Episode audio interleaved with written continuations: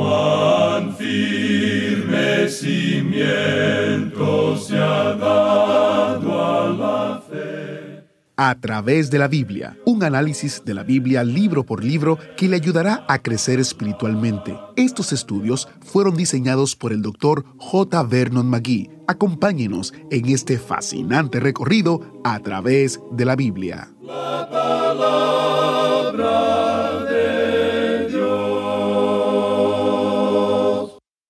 Cuando la Biblia se pierde en la iglesia, pasan cosas malas. Eso es lo que pasó con los hijos de Israel, porque no les importaba mucho, se extraviaron y como resultado pasaron muchas dificultades. Bienvenidos a A través de la Biblia, el programa donde conocemos a Dios en su palabra. Soy su anfitrión, Heiel Ortiz. En el programa de hoy, nuestro maestro Samuel Montoya nos dice que no necesitamos muchos libros, necesitamos la Biblia. No necesitamos el libro del mes, necesitamos el libro de las edades. Nuestro buen Dios nos ha dado su palabra y hemos de guardarla en nuestros corazones. Es esencial para cada uno de nosotros como individuos y también para cada grupo de personas o cultura o país. Es por eso que nosotros en A través de la Biblia nos dedicamos a la divulgación de este estudio bíblico, originalmente enseñado en inglés por el mismísimo Dr. Magui y ahora enseñado en más de 120 idiomas y dialectos alrededor del mundo. Oremos ahora para darle gracias a Dios por su palabra y para dedicar nuestro tiempo en el estudio de hoy. Padre Celestial, te damos gracias porque nos has permitido tener este tiempo de estudio de tu palabra. Te pedimos, Señor, que tu palabra hable a nuestra mente y a nuestros corazones, que podamos ser transformados por ella desde dentro hacia afuera. Te pedimos que uses este tiempo para convencer a aquellos que deben ser convencidos de pecado y que tienen que venir rendidos a tus pies. Te damos gracias por el estudio de hoy. En el nombre de Jesús. Amén. Continuamos estudiando hoy el capítulo 22 del segundo libro de Reyes. Y en nuestro programa anterior estábamos hablando del rey Josías. Leamos el versículo 8 de este capítulo 22 de este segundo libro de los Reyes. Entonces dijo el sumo sacerdote Hilcías al escriba Safán, He hallado el libro de la ley en la casa de Jehová. E Hilcías dio el libro a Safán y lo leyó. Es cosa terrible cuando la Biblia se pierde en la iglesia. Pero eso fue precisamente lo que sucedió con los hijos de Israel. Perdieron su Biblia en la iglesia. Pero ahora por fin la encontraron. Y allí es donde la Biblia se ha perdido también en el día de hoy. La palabra de Dios es lo único que tenemos como arma, amigo oyente. Es la palabra de Dios la que es viva y eficaz y más cortante que toda espada de dos filos. No hay ningún camino corto, ninguna ruta cómoda, ningún método nuevo para el reavivamiento. Han salido hoy muchos libros sobre la experiencia cristiana, y muchos de estos libros son absolutamente muertos. ¿Cuál es el problema? El problema, amigo oyente, es que presentan un método en lugar de presentar la palabra de Dios. Parece como si nadie dijere, vamos a volvernos a la palabra de Dios. Amigo oyente, no necesitamos muchos libros, necesitamos la Biblia, no necesitamos el libro del mes, necesitamos el libro de las edades. ¿Cuántas iglesias hoy en esta tierra en verdad se apoyan en la palabra de Dios y la predican? Todavía hay muchos pastores fieles, sin embargo, hay muchos que se han desviado de la fe, han perdido la Biblia en la iglesia. ¿Recuerda usted el caso de José y María, los padres de Jesús? Cuando él era niño, sus padres terrenales lo perdieron en el templo. Pues créalo, amigo oyente, que tanto Jesús como la Biblia se han perdido en la iglesia hoy en día. Hilcías, el sumo sacerdote, encontró la palabra de Dios. Ahora, ¿la encontró acaso en la basura que se había acumulado? No, amigo oyente, la encontró en el templo, se había perdido dentro del templo. Y la Biblia, amigo oyente, tiene que ser el principio de un reavivamiento. En cierta ocasión se encontraron dos pastores, uno joven y otro más anciano. El joven estaba haciendo algunas preguntas al anciano en cuanto a su método de estudio. En la conversación el anciano se dio cuenta que el joven había leído todos sus libros más nuevos y modernos, y el joven preguntó al otro pastor si había dejado de leer nuevos libros. Y el pastor respondió que la mayoría de los libros modernos no le interesaban porque su objetivo principal era el de presentar un método. Y entonces el joven le dijo, bueno, ¿y entonces qué lee usted? El anciano pastor respondió, leo la Biblia. Y luego le preguntó directamente, ¿cuánto tiempo pasa usted en la semana en la palabra de Dios? Y la respuesta de este joven pastor fue asombrosa. Pasaba menos de una hora cada semana estudiando la palabra de Dios. Ahora el joven ya había contado sus problemas y por esa razón el anciano pudo ofrecerle una solución. Y le dijo que lo que él necesitaba era pasar más tiempo en el estudio de la palabra de Dios. Y amigo oyente, esta misma fórmula se aplica a todos y cada uno de nosotros hoy en día. Bien, continuemos la lectura ahora y leamos los versículos 9 y 10 de este capítulo 22 del segundo libro de los reyes. Viniendo luego el escriba Safán al rey, dio cuenta al rey y dijo, Tus siervos han recogido el dinero que se halló en el templo y lo han entregado en poder de los que hacen la obra, que tienen a su cargo el arreglo de la casa de Jehová. Asimismo el escriba Safán declaró al rey diciendo, El sacerdote Hilcías me ha dado un libro, y lo leyó Safán delante del rey. Ahora lo que Safán leyó después que Hilcías le dio el libro debe haber sido lo que él leyó al rey. Al parecer, Safán e Hilcías deseaban reformas más completas. Leamos aquí el versículo 11. Y cuando el rey hubo oído las palabras del libro de la ley, rasgó sus vestidos. La lectura de la palabra de Dios trajo arrepentimiento, amigo oyente. Cuando el rey escuchó la palabra de Dios, rasgó sus vestidos. Un retorno a la palabra de Dios trae reavivamiento. Lo que necesitamos en verdad es la prédica de la palabra de Dios. Si la palabra de Dios se predicara, habría entonces rasgadura de vestidos. Los hermanos se arrodillarían delante de Dios. Hoy en día no estamos viendo el reavivamiento que tanto necesitamos. Ore usted, amigo oyente, ore por su patria. Su país necesita de sus oraciones. Necesitamos volvernos todos, todos a la palabra de Dios y cuando nos volvamos a ella, entonces habrá un efecto positivo. El rey, pues, mandó que el sacerdote Hilcías indagara al Señor por él y por el pueblo.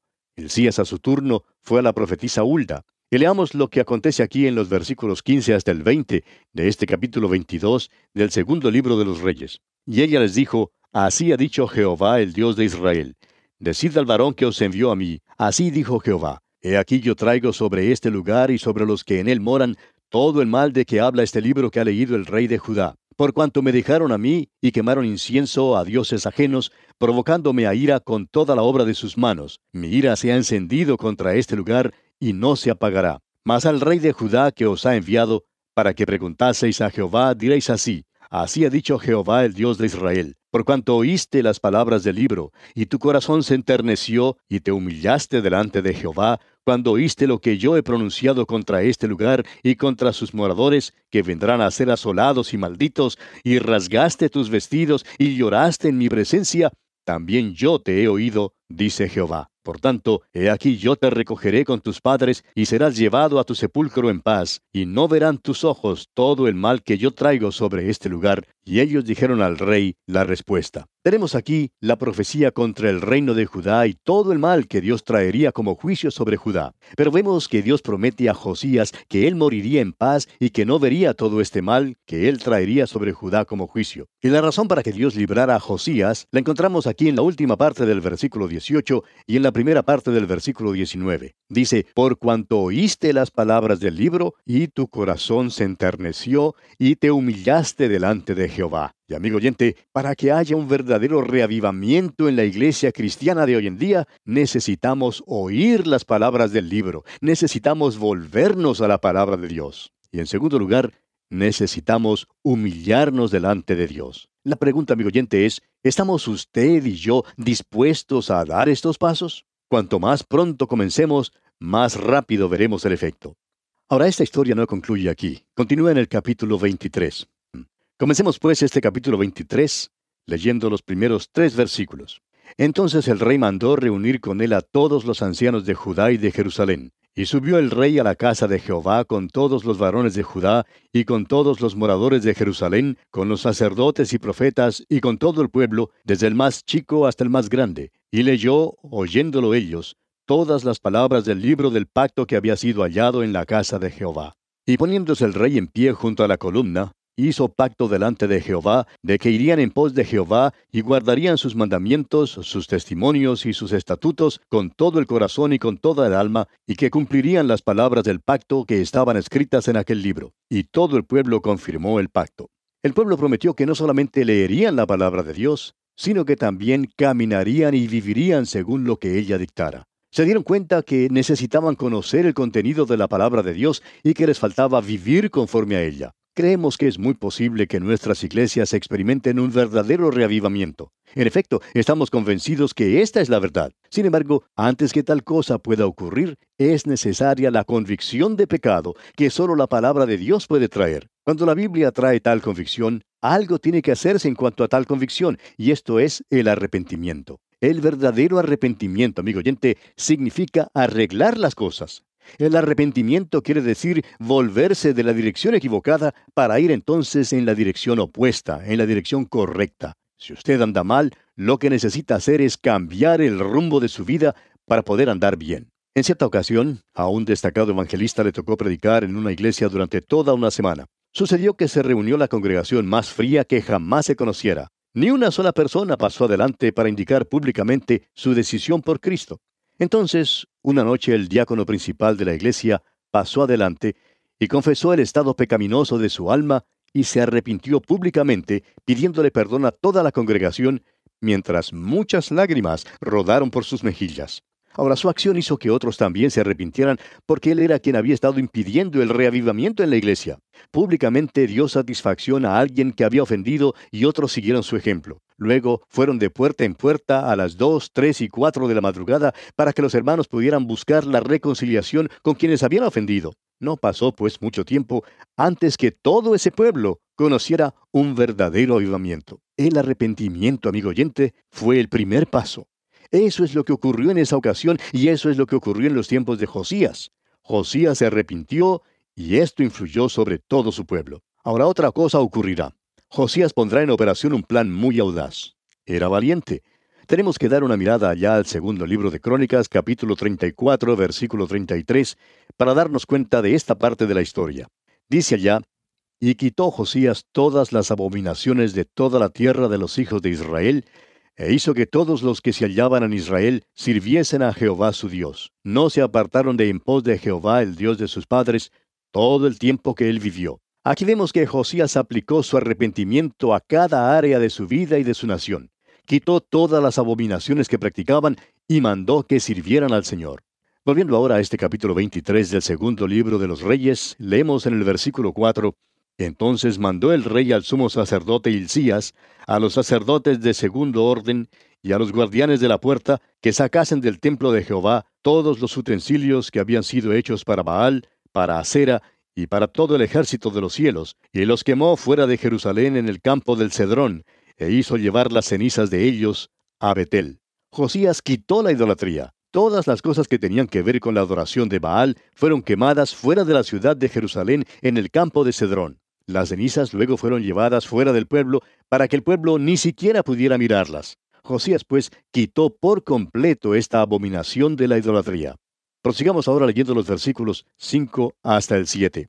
Y quitó a los sacerdotes idólatras que habían puesto los reyes de Judá para que quemasen incienso en los lugares altos en las ciudades de Judá y en los alrededores de Jerusalén, y asimismo a los que quemaban incienso a Baal, al sol y a la luna y a los signos del zodíaco y a todo el ejército de los cielos.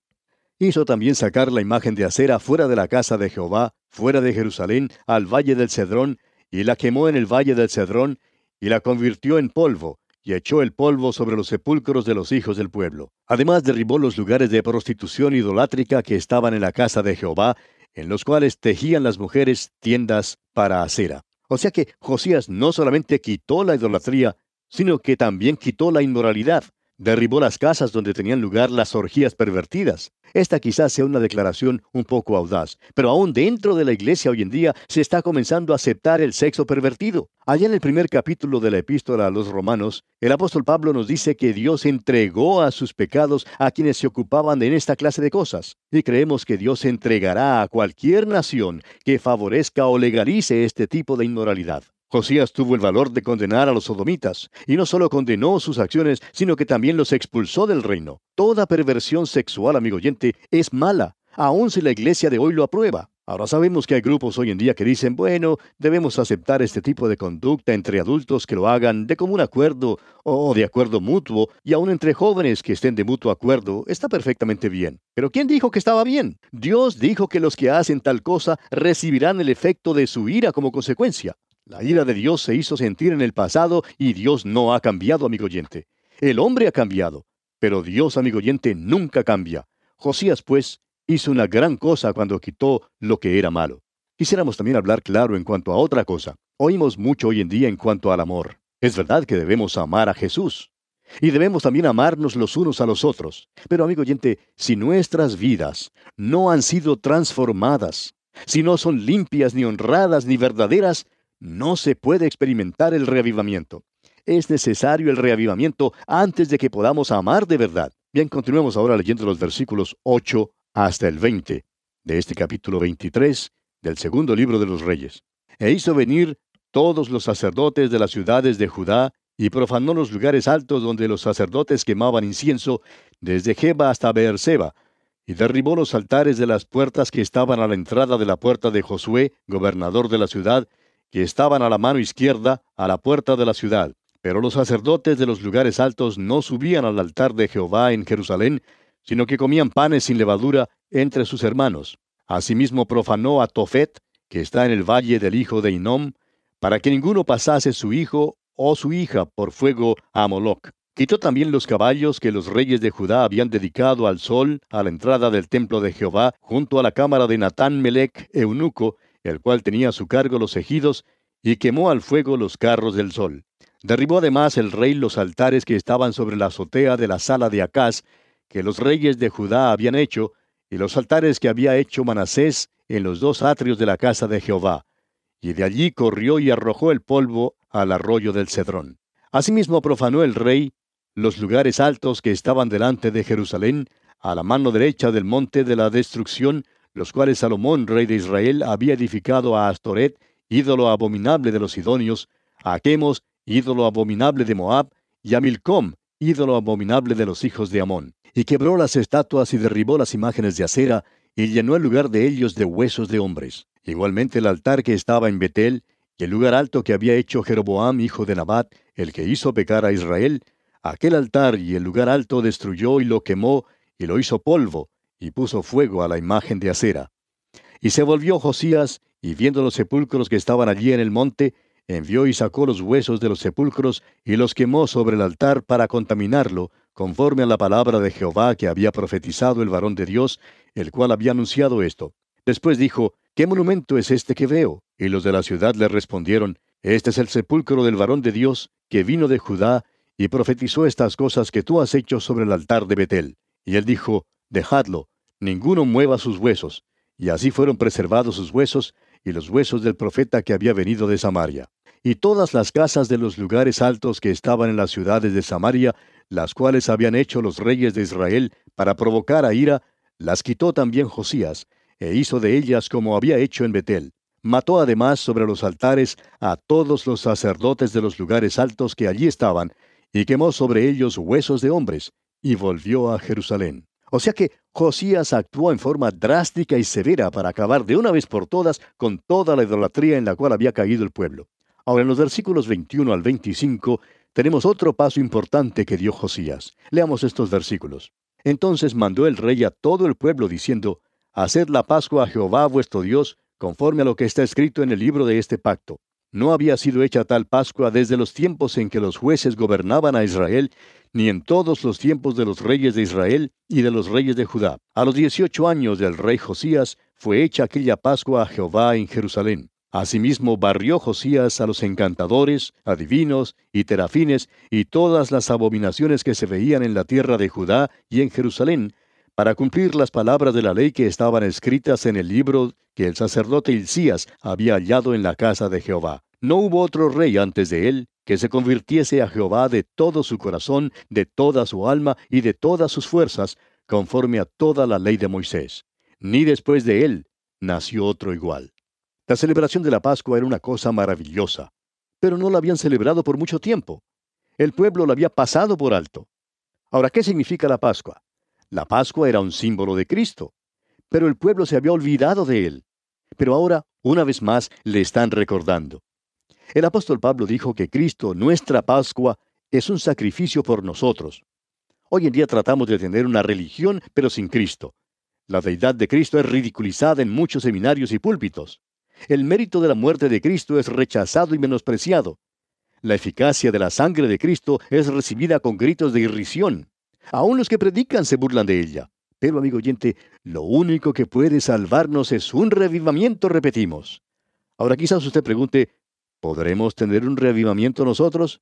Creemos que sí podemos tenerlo. La pleamar de gran bendición tuvo lugar en el siglo XVI y fue comenzada por reformistas como Martín Lutero, Juan Calvino y Zwinglio. Wycliffe y Juan Knox eran reformistas en los siglos XIV y XV, aún antes de la Reforma. En el siglo XVII hubo otro despertamiento espiritual conocido como el movimiento puritano.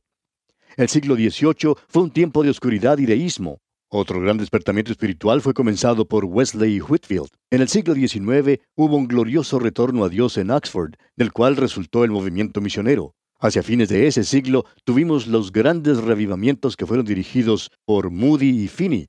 Ahora queremos que nos escuche con cuidado, amigo oyente. En el siglo XX no ha habido ningún revivamiento que haya barrido y sacudido al mundo.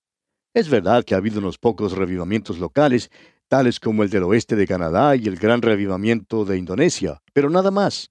Y el siglo XX ha pasado ya la historia. Que no nos suceda lo que dice la Biblia en Jeremías 8:20. Pasó la siega, terminó el verano y nosotros no hemos sido salvos. Apreciado hermano, le sugerimos mirar en derredor. En gran parte del mundo, la humanidad está pasando por un período de depresión. En lugar de buscar a Dios, el hombre se lanzó a la Primera y luego a la Segunda Guerra Mundial. Estas guerras trajeron derramamientos de sangre que jamás han sido igualados ni antes ni después.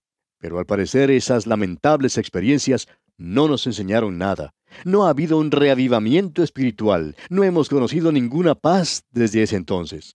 Ha habido guerras, guerrillas y rebeliones en muchas partes del globo que habitamos. Ahora muchos creen que si salen y protestan, las cosas cambiarían. Pero lo que necesitamos, amigo oyente, es una conciencia y una convicción profunda y verdadera de nuestra vida interior. Nos falta reconocer nuestra frialdad e indiferencia. Permítanos preguntarle, amigo oyente, ¿cuándo fue la última vez que usted le confesó al Señor su frialdad e indiferencia? Por casualidad, ¿Le ha dicho hoy que le ama? Recuerde, amigo oyente, que Cristo es su Salvador, y estamos convencidos que aún en esta hora oscura de la historia, y tal como aconteció en el pasado, nosotros también podemos experimentar el reavivamiento. La historia de Josías nos da ánimo. Fue durante la hora más oscura en la vida de su nación cuando se disfrutó de un poderoso avivamiento. Es interesante notar, como lo señaló un oyente, que cuando los israelitas andaban bien espiritualmente con Dios, se menciona el hecho de que siempre tenían oro y plata en abundancia. También se multiplicaron los frutos de la tierra. Quizá el motivo por el cual muchas naciones no puedan resolver sus problemas financieros se deba a que no están empleando los medios que deben emplear para arreglar las cosas. Pudiera ser que sus mayores problemas después de todo sean de índole espiritual. Y aquí vamos a detenernos por hoy, amigo oyente, porque nuestro tiempo ha concluido por esta ocasión. Continuaremos, Dios mediante, en nuestro próximo programa. Contamos, como siempre, con su fiel sintonía. Será pues hasta entonces, amigo oyente, que las bendiciones incontables del Señor le acompañen ahora y siempre.